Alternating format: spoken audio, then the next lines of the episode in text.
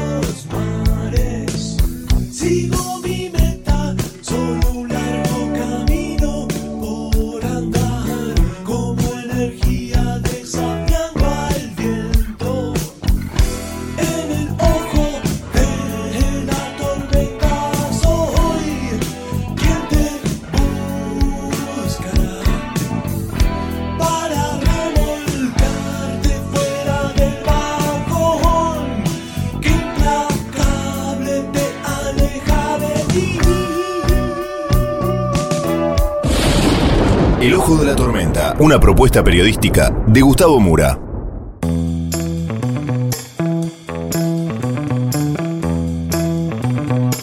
Bienvenidos al Ojo de la Tormenta. El episodio de hoy, la culpa es de Macri.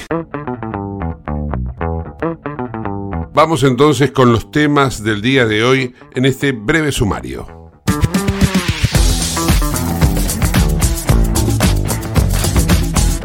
Elección que tenemos por delante es muy clara. O cambiamos o nos hundimos. Los aliados de Cuba, jamás y todas las dictaduras sangrientas del mundo o los que queremos abrazar el mundo libre. Quiero agradecerle a los más de 8 millones de argentinos que hoy depositaron su esperanza y su confianza en nosotros.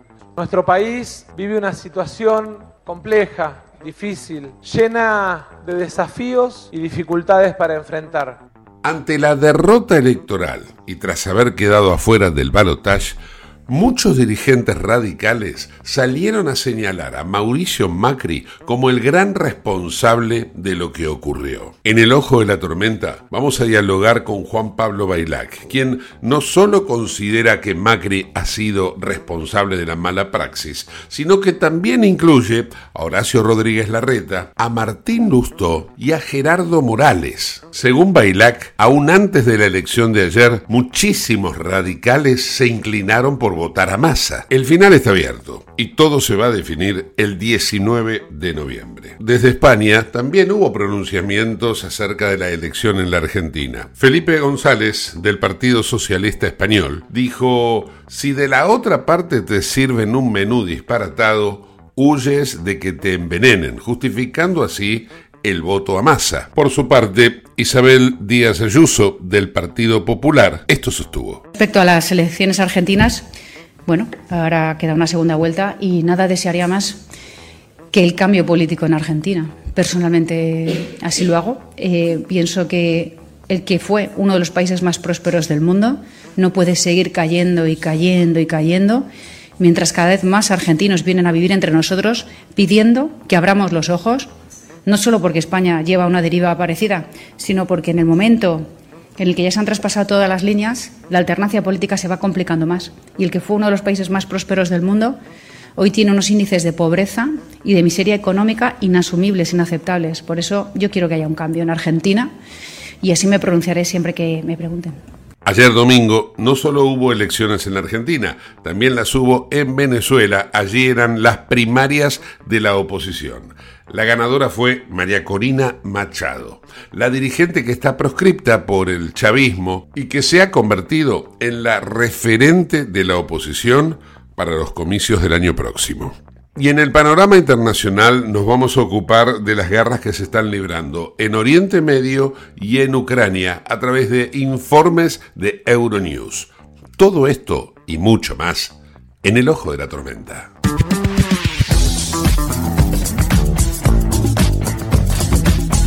Auspicia este programa Autopiezas Pana. Más de 30.000 productos en stock y más de 30 años brindando seguridad para tu vehículo. No te olvides de visitarlos en la web pana.com.ar o llamarlos al 42504220. Autopiezas Pana, tu socio estratégico. Dirección Avenida La Plata 1933, Quilmes Oeste.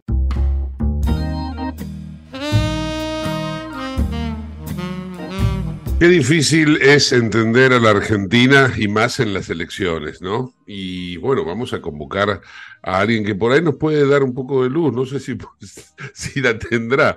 Juan Pablo Bailac, dirigente radical, está en línea. Juan Pablo, ¿cómo estás? Muy buenas tardes. En momentos de reflexión, luego de una vez más he perdido una elección que tenía mucha ilusión de que era factible ganar. Pero bueno, la Argentina tiene estas cosas, yo ya veía que algunos comportamientos, algunas acciones, algunas estrategias estaban ya montadas para que el resultado terminara siendo como el que fue ayer. Eh, el peronismo en general ha ganado casi siempre las elecciones con una oposición dividida y, y en esta oportunidad, mientras Juntos por el Cambio venía ganando provincia tras provincia, provincia tras provincia, fueron inflando un, dirigente de la oposición como Milei, que permitió que en La Paso terminara de alguna manera este, eh, el, plano inclinado que llevaba Juntos por el Cambio a que el resultado final iba a ser que iba a ganar las elecciones, y así lo decían todas las encuestas previas a la paso, terminara en vez de inclinado parejo. Y cuando a la cancha la pones pareja y jugás contra contra el peronismo en términos electorales es como el Real Madrid jugando la Champions. Este, te gana. Y hubo, a mi entender, algunas acciones, sobre todo junto por el cambio, que debilitaron a la candidata, Patricia Bullrich, que había ganado la, interna, que a mi entender eh, perjudicaron de alguna forma la performance junto por el cambio. Y por el contrario, eh, siendo un solo el candidato opositor como Milei, este, los lo fueron ayudando, a pesar de sus extravagancias, a generar un polo de centralidad política que supuso y puso en, valor su, propuesta, su, propuesta rara, extraordinariamente rara para un país como la Argentina. Ayer el propio Massa se encargó de, de subrayar esas rarezas como como un, país tan católico como la Argentina, decir que, el Papa era el maligno en el mundo, digamos, este, situaciones como la venta de órganos, este, extravagancias desde el punto de vista de las ideas, eh, armar a todo el mundo en Argentina como si acá con las armas no hubiéramos tenido violencia, digamos, aspectos absolutamente contraculturales que de alguna manera apagaron la voz de quien buscaba normalidad, orden, cambio, transformación. ¿Vos crees que fue mala praxis esta estrategia de la cual hablabas o fue adrede? Eh, en el peronismo fue absolutamente adrede. Eh, yo vengo, y debe haber en tus archivos, debe, debe haber seguramente declaraciones mías respecto a ley, Yo siempre ley lo vi como un Menem 3.0. O sea, debajo de él estaba todo el menemismo, con lo cual, y el dualdismo, con lo cual este, tenía claro de que más que liberal era un Milei peronismo. Y bueno, y así se comportó. A ver, este, eh, las diatribas que recibimos los radicales de la, de la boca de Milei eran realmente asquerosas. ¿Eh? desde viejo meado a hijos de puta, a lo que sea, nacían de la voz de los mileístas y de Milei contra los radicales. Y éramos los únicos responsables de la decadencia argentina. Nunca arañó a Cristina, nunca arañó a Néstor Kirchner, nunca arañó a ningún otro dirigente que representara el peronismo. Este, se dedicó a eso y se sigue dedicando a eso. Es, como que quisiera arriar a los radicales a que voten a masa, en definitiva. Este, realmente es una estrategia absolutamente peronista la de Milei. No es una estrategia liberal. A tal punto que los pocos liberales que tiene debajo cometieron errores como decir que había que romper relaciones con el Vaticano, otros que la patria potestad de los, de los padres podía ser renunciada, esta chica que no sé de dónde salió y cómo le dejan decir semejantes barbaridades. Este, digamos, eh, fue un operativo pinza de un populismo de izquierda que representa Massa y un populismo de derecha que representa Milei. Por el medio pasó Patricia con Juntos por el Cambio, debilitada con los mimos de Macri a, a este, porque a mi entender Macri, digamos, al no, no poder ser candidato, eh, eh, jugó para quedar bien con la internacional social este, de derecha, como diciendo que el 60% de los votos en Argentina eran liberales. Y bueno, ese error también lo pagamos. A eso me refería con la mala praxis. Eh, decía, ¿hubo mala praxis dentro de Juntos por el Cambio para, de alguna manera... Hubo, hubo, y hubo también, a mi entender, una interna innecesaria, este, en donde se dijeron cosas que no, no, no son parte de, de la democracia. Esa interna debió tener un estatuto para resolver el conflicto, no se hizo. Ninguno de los dos, este, eh, digamos, dejaron eh, la, la, la, paz necesaria que teníamos que tener en el marco de Juntos por el Cambio. Este, eh, uno juntó dirigentes y, el, y, la, y la, otra, que es, es, Patricia, juntó la gente. Eh, el resultado fue así, quedó sola porque, a ver, Horacio Rodríguez Larreta, que perdió la interna, la primera salida que tuvo fue explicar la sensación que él había tenido porque no la vio venir de que había perdido la interna. digamos, un dirigente democrático, convencido de la potencialidad de Juntos por el Cambio, lo primero que tiene que decir, apoyo a Patricia, vamos con todo, vamos para adelante, vamos para adelante, vamos para adelante. No, eh, se apagaron las voces de hombres importantes de Juntos por el Cambio, como Lustó, como Gerardo Morales, como tantos otros. Y después empezaron los cruces de algunos dirigentes radicales que sostenían que había que apoyar a, a Massa, este, salieron documentos de viejos dirigentes del partido. Eh, digamos, me parece que se quebró ahí adentro este, una relación innecesariamente. La interna no fue, no fue este, la generación de césped en la cancha, eh, más bien tierra y piedra.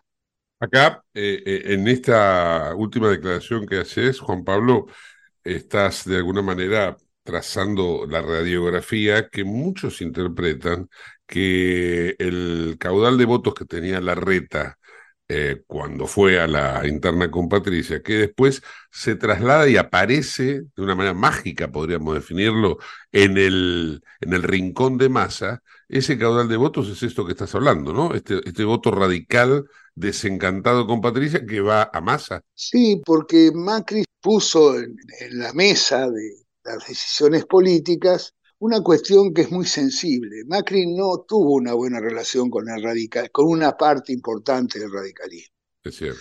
Este, algunas de las declaraciones de él diciendo de que lo mismo que ha dicho Milei, de que Irigoyen era populista, digamos, cosas innecesarias, a mi entender, por parte de Macri, y la sospecha de muchos dirigentes radicales y de muchos votantes radicales es que Macri se iba con Milei.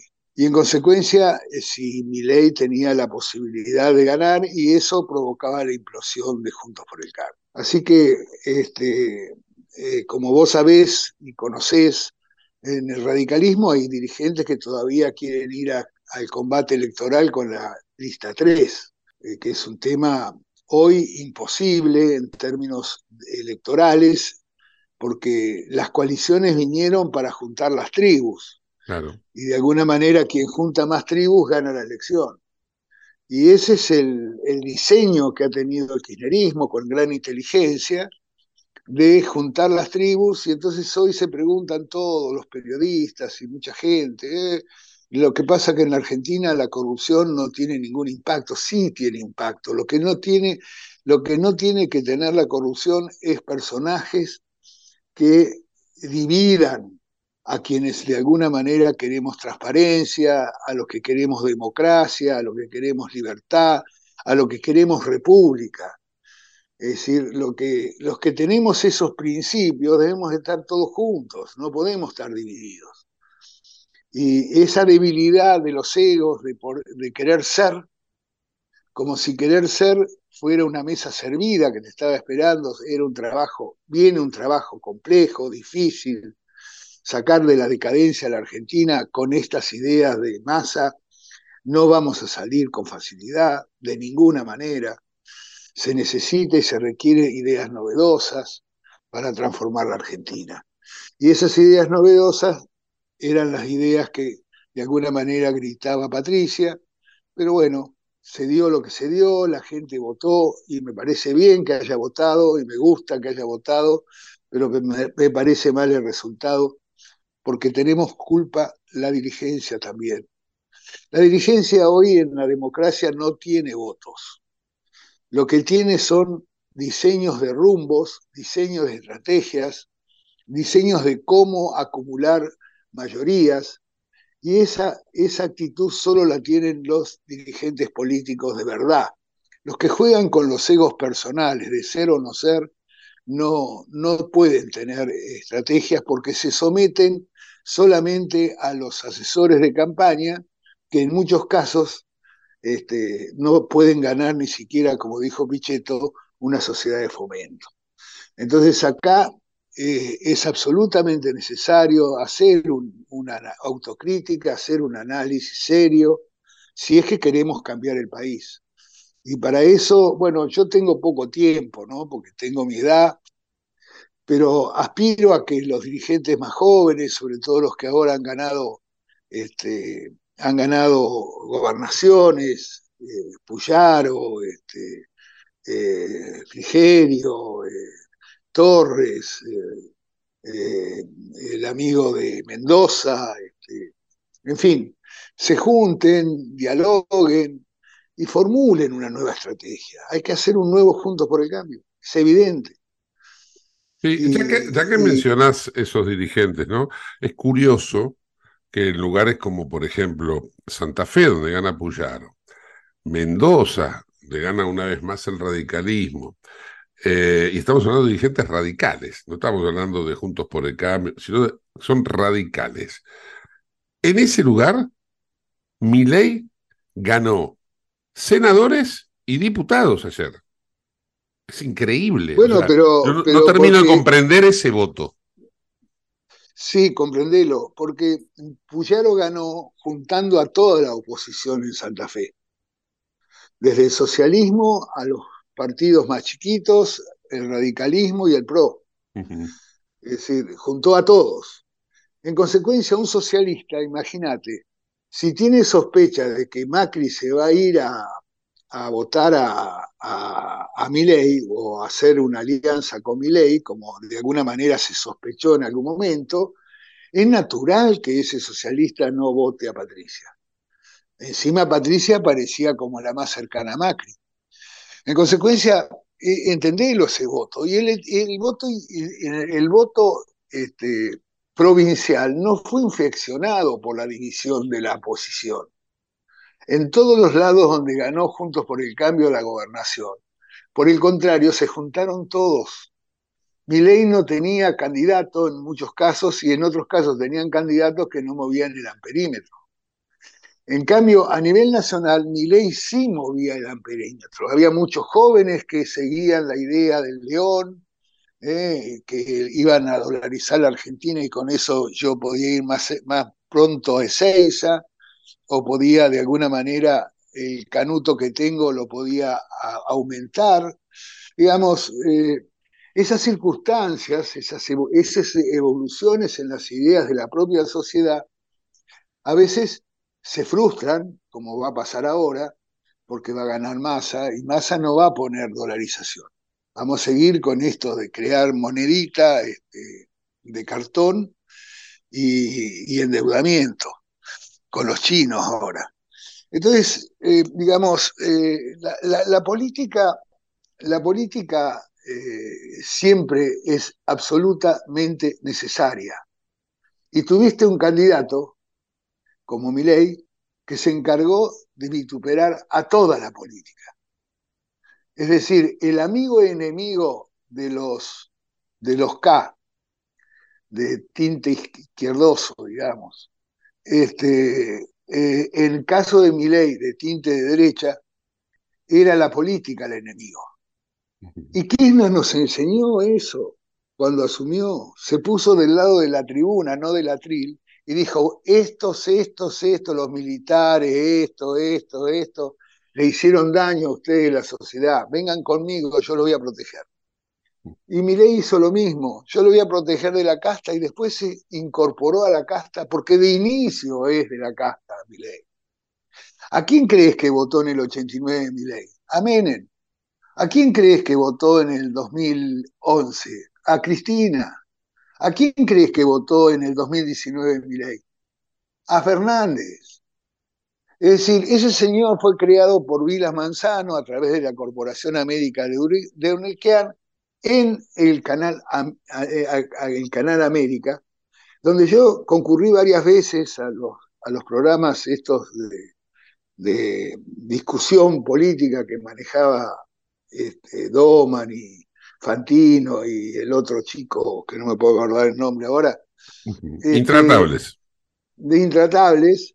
Estuve varias veces con ese, eh, con ese señor este, de, de, patillas parecidas a Menem, de gestos similares a Menem, de acciones similares que Menem.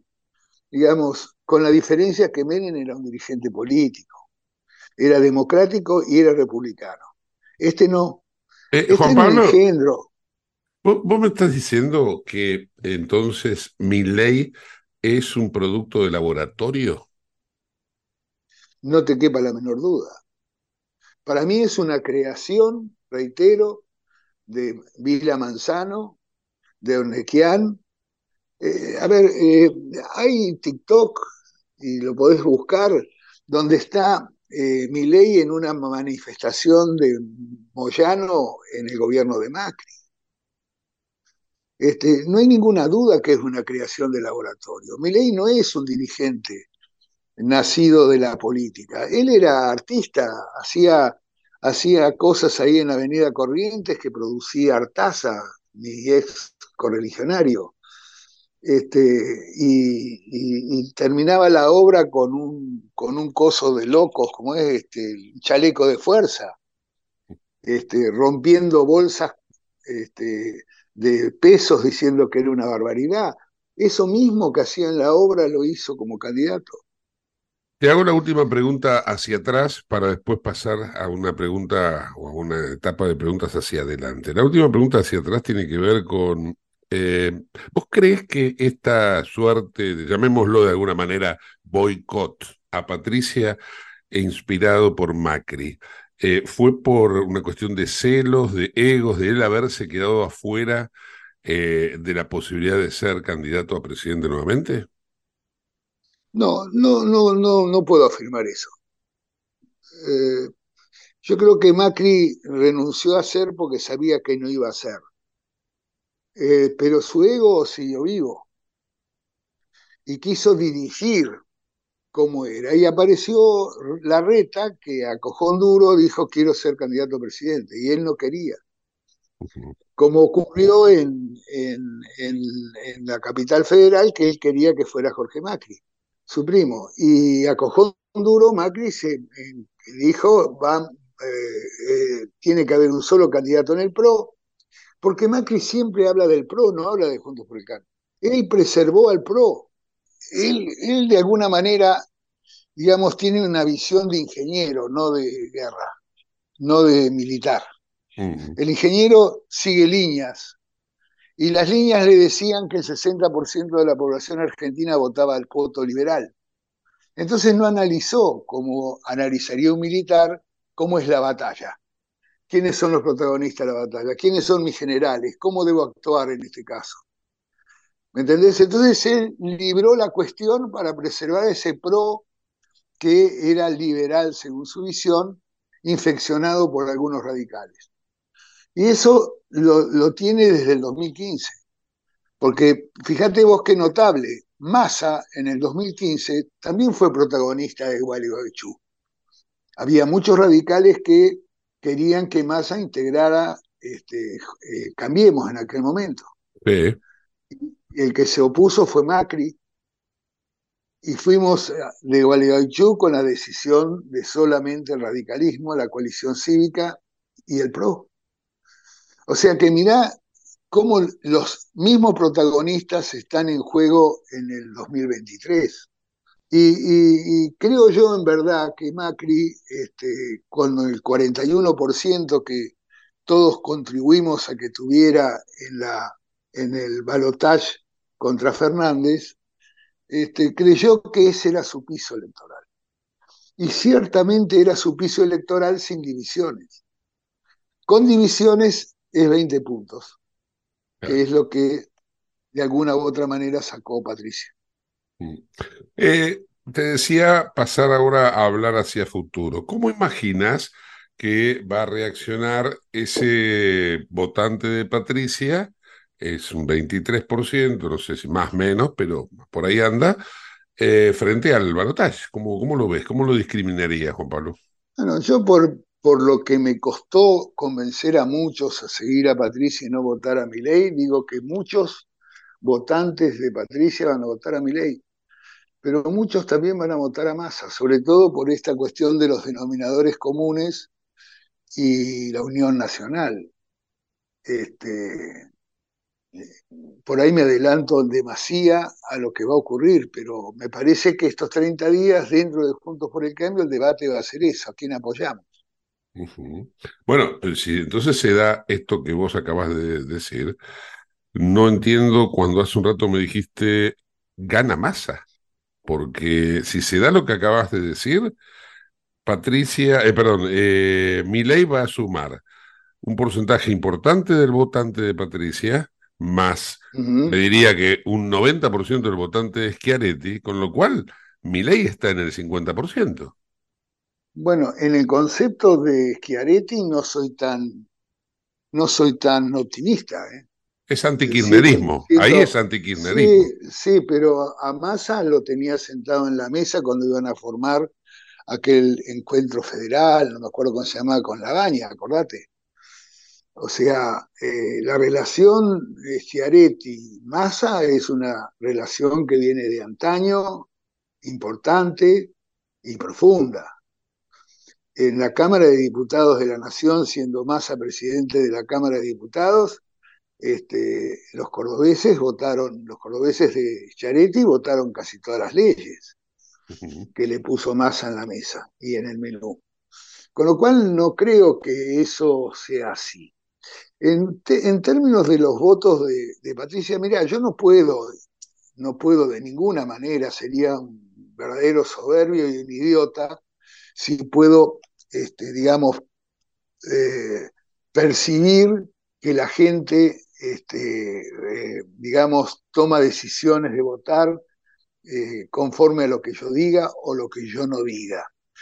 mi impresión es porque te aclaro que me costó mucho vencer a gente amiga que decía yo voto a mi ley, que explote todo, que se vaya todo al carajo, y yo tenía que argumentar para que no, no explote todo ni se vaya todo al carajo. Y otros me decían, hay que votar a mi ley, porque así estos hijos de puta que te desaparecen de una vez por todas, qué sé yo qué historia. Eh, con lo que quiero significarte, como yo tenía esta prevención de que mi ley no quiere de ninguna manera derrotar al quinerismo, yo no sé si el votante de mi ley quiere derrotar al quinerismo. Yo no lo sé.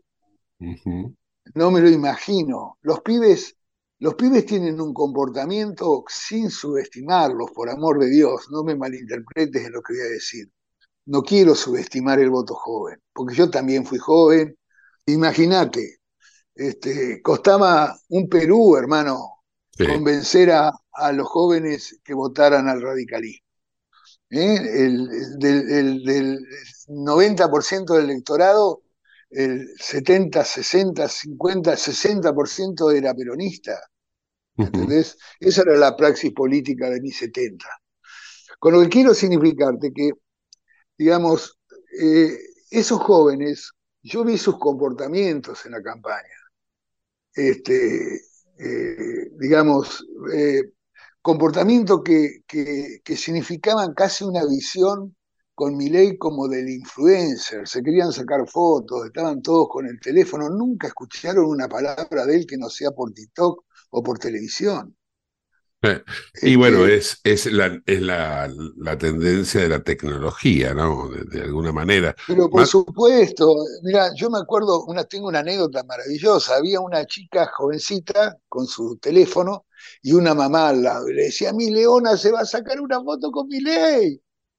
Y yo me miraba a mí mismo, con esos 18 años, 19 años que tenía la chica, me miraba a mí mismo frente a Alfonsín en el 73. No sé si me comprendés. Sí, sí, entiendo. Si Alfonsín llegaba a hacer las payasadas que hace este ley, lo mandaba al carajo yo, con mi edad. Porque teníamos formación, no sé si me entendés, aprendíamos con los discursos, nos informábamos nos generaba reflexiones que luego íbamos al comité a debatirlas y a estudiarlas y a analizarlas. Así nos hicimos políticos, no sacando fotos por, por, este, por el teléfono o filmando. ¿Comprendés? ¿Cuáles eran las acciones de mi ley en los pueblos? Mira, acá en mi ciudad, en mi ciudad pasó 15 minutos, una ráfaga, arriba de una camioneta este, eh, no habló, firmaba dólares falsos y, este, y la gente tenía el teléfono en la mano. Ninguno le dijo, che, mire, y decinos algo. No ya, que, ya, que, hablas de tu ciudad, Bahía Blanca, te pregunto, ¿cómo interpretas el voto de Bahía Blanca en donde ganó la Cámpora? Muy sencillo, tuvieron éxito en la estrategia. El, candidato de mi ley, mi amigo Oscar Lieberman, sacó 32%. La candidata de Juntos por el Cambio sacó 24 o 25%. Ahí tenés los 52% que el gobierno de Gay tuvo hace eh, dos años. Qué O cuatro. Qué ¿Me entendés? En el 2019 sacó 53% Gay. Sí. Este, o sea, cuando se divide la oposición, no tenés forma de, de, de, resolver la. De ganarle al peronismo, claro, claro, es cierto. Así es.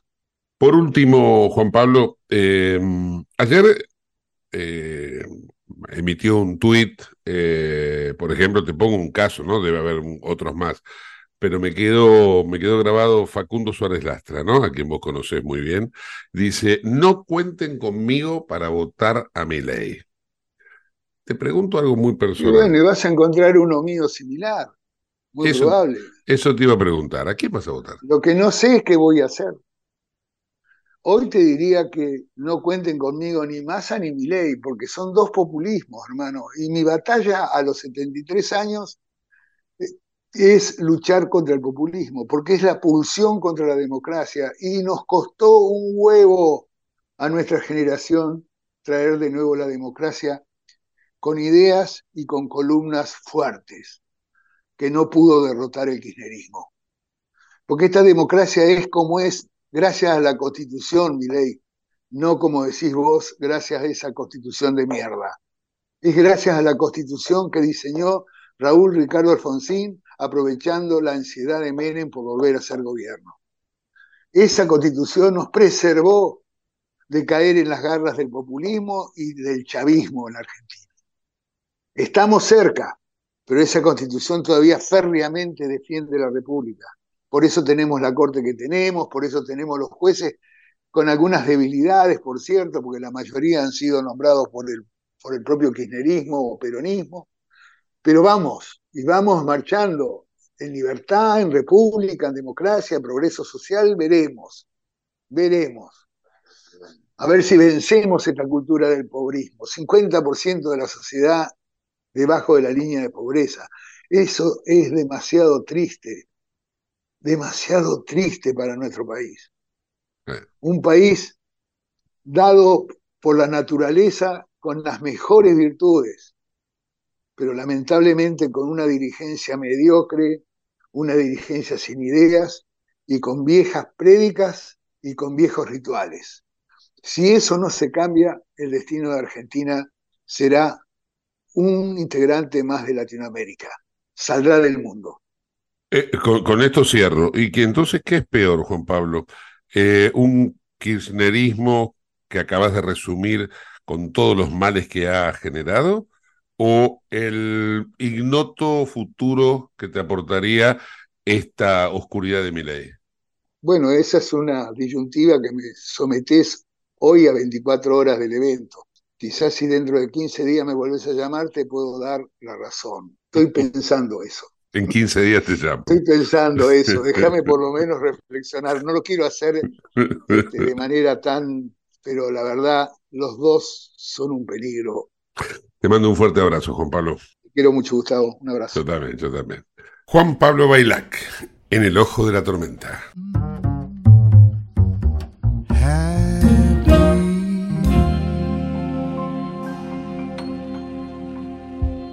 En Lubestop Banfield te revisamos el auto y le hacemos el cambio de aceite y filtros en media hora. Lubestop Banfield es un lubricentro integral donde también podés cambiar las pastillas de freno de tu vehículo. Lubestop está en el SINA 471 Banfield. Y si no podés traer el auto, te hacemos el servicio a domicilio. Instagram y Facebook, Lubestop Banfield. Ahora vamos a hacer una breve pausa y continuamos con el ojo de la tormenta. No te vayas. En el ojo de la tormenta yace un niño asustado.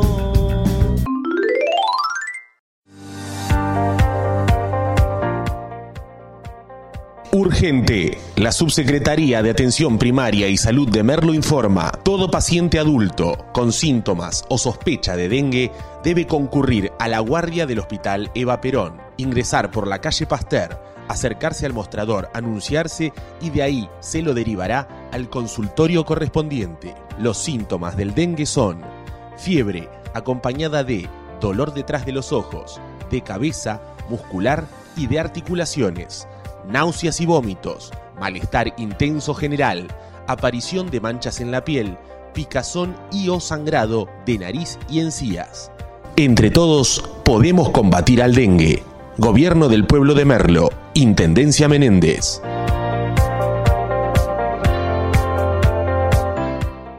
En Lanús tenemos actitud verde. Estamos recuperando 25 plazas y parques del municipio, con nuevos espacios verdes, estaciones de juegos para chicos y mayor seguridad para nuestros vecinos. Informate en lanús.gov.ar. Lanús nos une.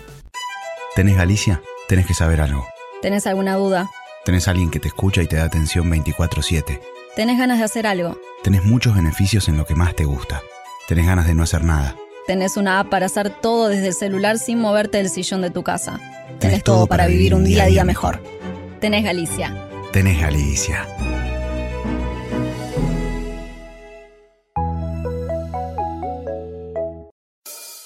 En el ojo de la tormenta se suspira la verdad. En el ojo de la tormenta. Es momento de bailar. Ya tu alma vuela libre, esperando el huracán. Dime algo que me rompa.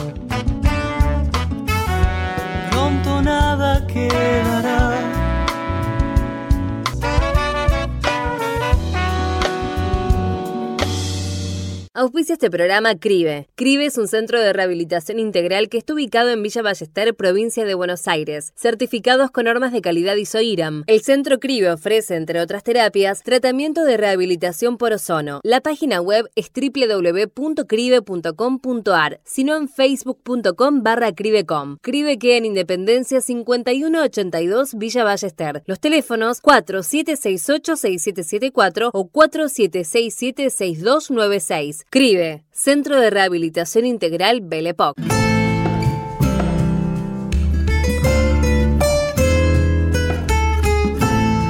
Ayer, 22 de octubre, además de elecciones en la Argentina, hubo elecciones primarias de la oposición en Venezuela. Comencemos por compartir este reporte de Euronews al respecto. La exdiputada María Corina Machado triunfa en las primarias de la oposición que se han celebrado este domingo en Venezuela. Cuando la votación iba por el 26% escrutado, la candidata ya aglutinaba más del 93% de los votos, por lo que lograría un 90% más de apoyo que en las primarias de 2012. Machado queda legitimada así para enfrentarse al chavismo en las presidenciales de 2024. Espera sacar a Maduro del Palacio Presidencial. Este no es el final, pero este sí es el principio del final.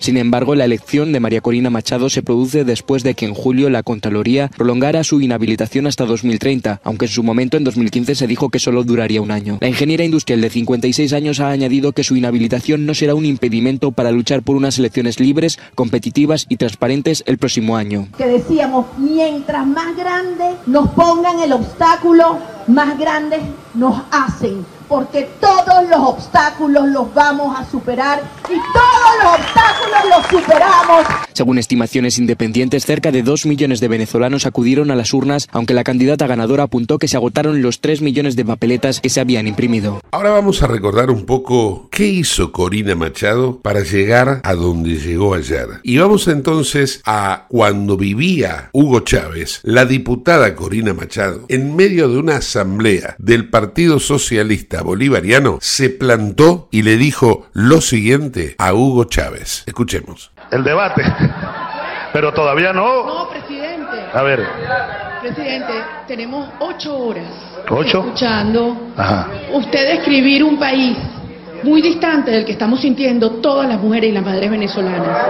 Hemos llegado al extremo. Hemos Por llegado favor, por favor. al extremo de escuchar que hay aumento en la producción de leche, cuando usted sabe que hoy en día hay mujeres, madres, que asisten a bodegas, automercados y han llegado a, a la fuerza por un litro de leche porque no tienen que llevar a sus casas. Este es el momento de darle respuestas al país, a las más de 180 mil madres y mujeres que en estos 13 años han perdido a sus hijos, a sus esposos, a sus padres y a los cuales no se les ha hecho justicia. Esto es lo que queríamos escuchar, la Venezuela decente y la que no quiere definitivamente avanzar hacia el comunismo. Quiere respeto a la propiedad y queremos una Venezuela de, de solidaridad, una Venezuela de justicia, una Venezuela de superación. Por favor. ¿Cómo puede usted hablar de que respeta al sector privado en Venezuela cuando se ha dedicado a expropiar, que es robar? Cuando se ha dedicado Robar. a insultar, sí, las propiedades de empresarios, comerciantes, hasta pequeños posadas a quienes ni siquiera se le han resarcido su propiedad. Dígale la verdad a Venezuela. Aquí hay una Venezuela decente que quiere una transformación profunda y que es el momento de enfrentar con seriedad y con responsabilidad este desafío histórico que tenemos por delante. El tiempo se les acabó. Es el momento de una nueva Venezuela. Sí, acepte el debate, presidente. Bien. Yo primero le sugiero que gane las primarias, ¿verdad? Gane usted las primarias. Es lo primero que tiene que hacer. Porque está fuera de ranking para debatir conmigo. Está fuera de ranking. Lo lamento mucho. Lo lamento mucho. Pero esa es la verdad. Ya que usted me llamó hasta ladrón, así me llamó ladrón delante del país, no la voy yo a ofender. Águila no caza mosca, diputada.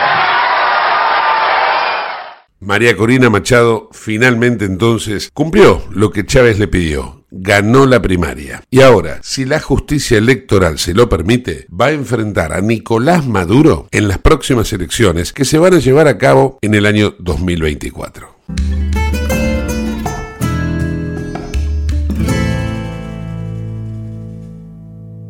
¿Estás buscando vinos para darte un gusto o para regalar? La Vinoteca Uva Morada cuenta con una amplia variedad de vinos exclusivos para diferentes ocasiones. Buscala en Instagram, arroba uva morada. Uva morada, vinos especiales para personas especiales, arroba uva morada. El peronismo arrasó en La Matanza. El distrito más poblado del país se consolida como la capital nacional del peronismo. El pueblo de la Matanza, cuando se define el futuro de la Argentina, vota con la cabeza y con el corazón. Hoy quedó demostrado nuevamente. Los resultados de los comicios han sido muy contundentes. Hemos cosechado el 53% de los votos. El segundo, que fue mi ley, 21%. Y Juntos por el Cambio, 16%. Están en juego dos modelos de país, dos vidas distintas para todas y todos. Y la gente eligió la certeza de que Unión por la Patria es la fuerza que puede seguir recuperando la Argentina. Te invitamos a conocer La Pampa, porque creemos en una nueva forma de viajar a un ambiente ideal para estos tiempos. Aire puro, bosques y fauna nativa, gastronomía gourmet, vinos patagónicos, pueblos con historias emocionantes. En La Pampa, seguro te relajás, seguro te emocionás, seguro disfrutás. Viaja seguro, viaja a La Pampa, portal de la Patagonia.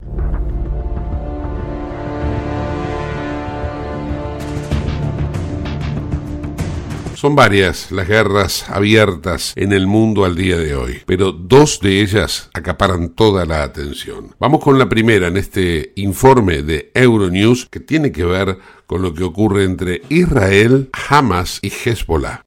El ejército israelí ha prometido intensificar los ataques aéreos contra Gaza y ha advertido a los palestinos que siguen en el norte del territorio que huyan hacia el sur. El primer ministro israelí Benjamin Netanyahu dijo a las tropas que la guerra contra Hamas era a vida o muerte. El ministro de Defensa israelí dijo que podría durar meses, pero insistió en que sería la última lucha contra el grupo militante de Gaza. La guerra contra Hamas amenaza con encender otros frentes mientras se disparan las tensiones en la Cisjordania ocupada. La aviación israelí atacó a primera hora del lunes dos células de Hezbollah en el Líbano que planeaban lanzar misiles antitanque y cohetes contra Israel, según informó el ejército libanés. Anteriormente, Netanyahu había advertido al grupo militante libanés de que cometería el error de su vida si iniciaba una guerra con Israel. Mientras Israel parece prepararse para una ofensiva terrestre, Irán ha advertido de que la situación podría salirse de control. Ante el riesgo de una conflagración regional, el presidente de Estados Unidos, Joe Biden, habló por teléfono con los líderes del Reino Unido, Francia, Alemania, Italia y Canadá. En una declaración conjunta han reiterado el derecho de Israel a defenderse del terrorismo, pero han pedido que se respete el derecho internacional humanitario,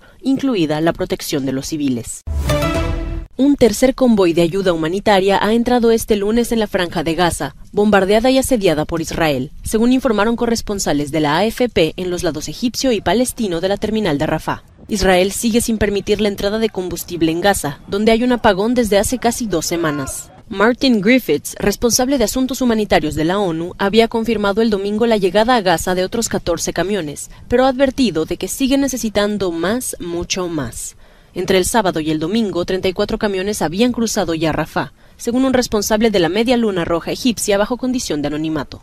Tanto Estados Unidos como Israel han asegurado que a partir de ahora habrá un flujo continuo de esta ayuda crítica a la región. En una llamada, los líderes de ambos países, Biden y Netanyahu, discutieron los esfuerzos en curso para conseguir la liberación de todos los rehenes que siguen en manos de Hamas. Los ciudadanos europeos siguen mostrando su apoyo a israelíes y palestinos en las calles. Unas 10.000 personas se manifestaron el domingo en Berlín en favor de Israel y contra el creciente antisemitismo registrado en los últimos días. Así, los manifestantes pidieron la liberación de los rehenes que permanecen en manos de militantes de Hamas. En París, unas 300 personas pidieron la liberación de los rehenes de Hamas, instalando una larga mesa con decenas de sillas vacías que simbolizaban la figura de los desaparecidos.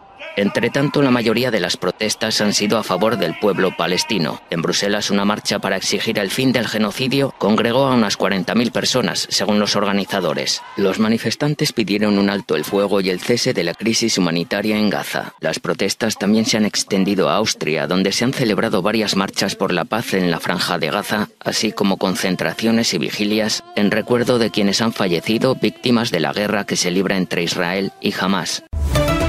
Eslovenia introduce controles en las fronteras con Croacia y Hungría. El gobierno de Eslovenia afirma que esta medida temporal comenzará el sábado y estará en vigor por al menos 10 días. Según el gobierno, el objetivo es prevenir el terrorismo y el crimen organizado debido a las preocupaciones en materia de seguridad por la violencia en Oriente Medio. Esta medida surge después de que Italia tomara la decisión de hacer lo mismo con Eslovenia el jueves. La primera ministra de Italia dijo que las restricciones eran necesarias debido al empeoramiento de la situación en Oriente Medio.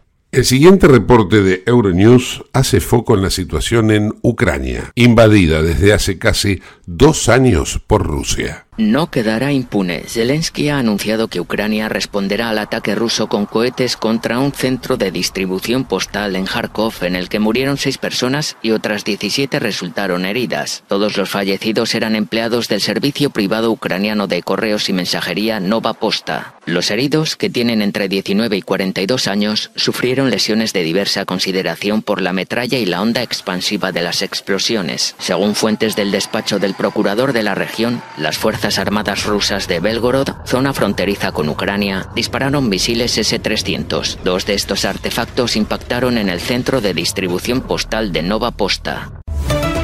Occidente se ha cansado de la guerra en Ucrania, o así lo cree el 30% de la sociedad ucraniana. Según una encuesta del Instituto de Sociología de Kiev, el número de ciudadanos que cree que Occidente ya no quiere apoyar a Ucrania y que quiere que Kiev negocie con Moscú se ha duplicado. Ahora los sociólogos ucranianos investigan si es una consecuencia de la propaganda del Kremlin. Sin embargo, la mayoría de los ucranianos siguen convencidos de que el apoyo de Occidente es fuerte y como creen los expertos, es poco probable que se debilite en los próximos meses. A principios de octubre se celebró en Kiev la primera cumbre de ministros de Asuntos Exteriores de la Unión Europea fuera del territorio comunitario. Representantes de los 27 Estados miembros de la UE acudieron a la capital de Ucrania como muestra de solidaridad y apoyo.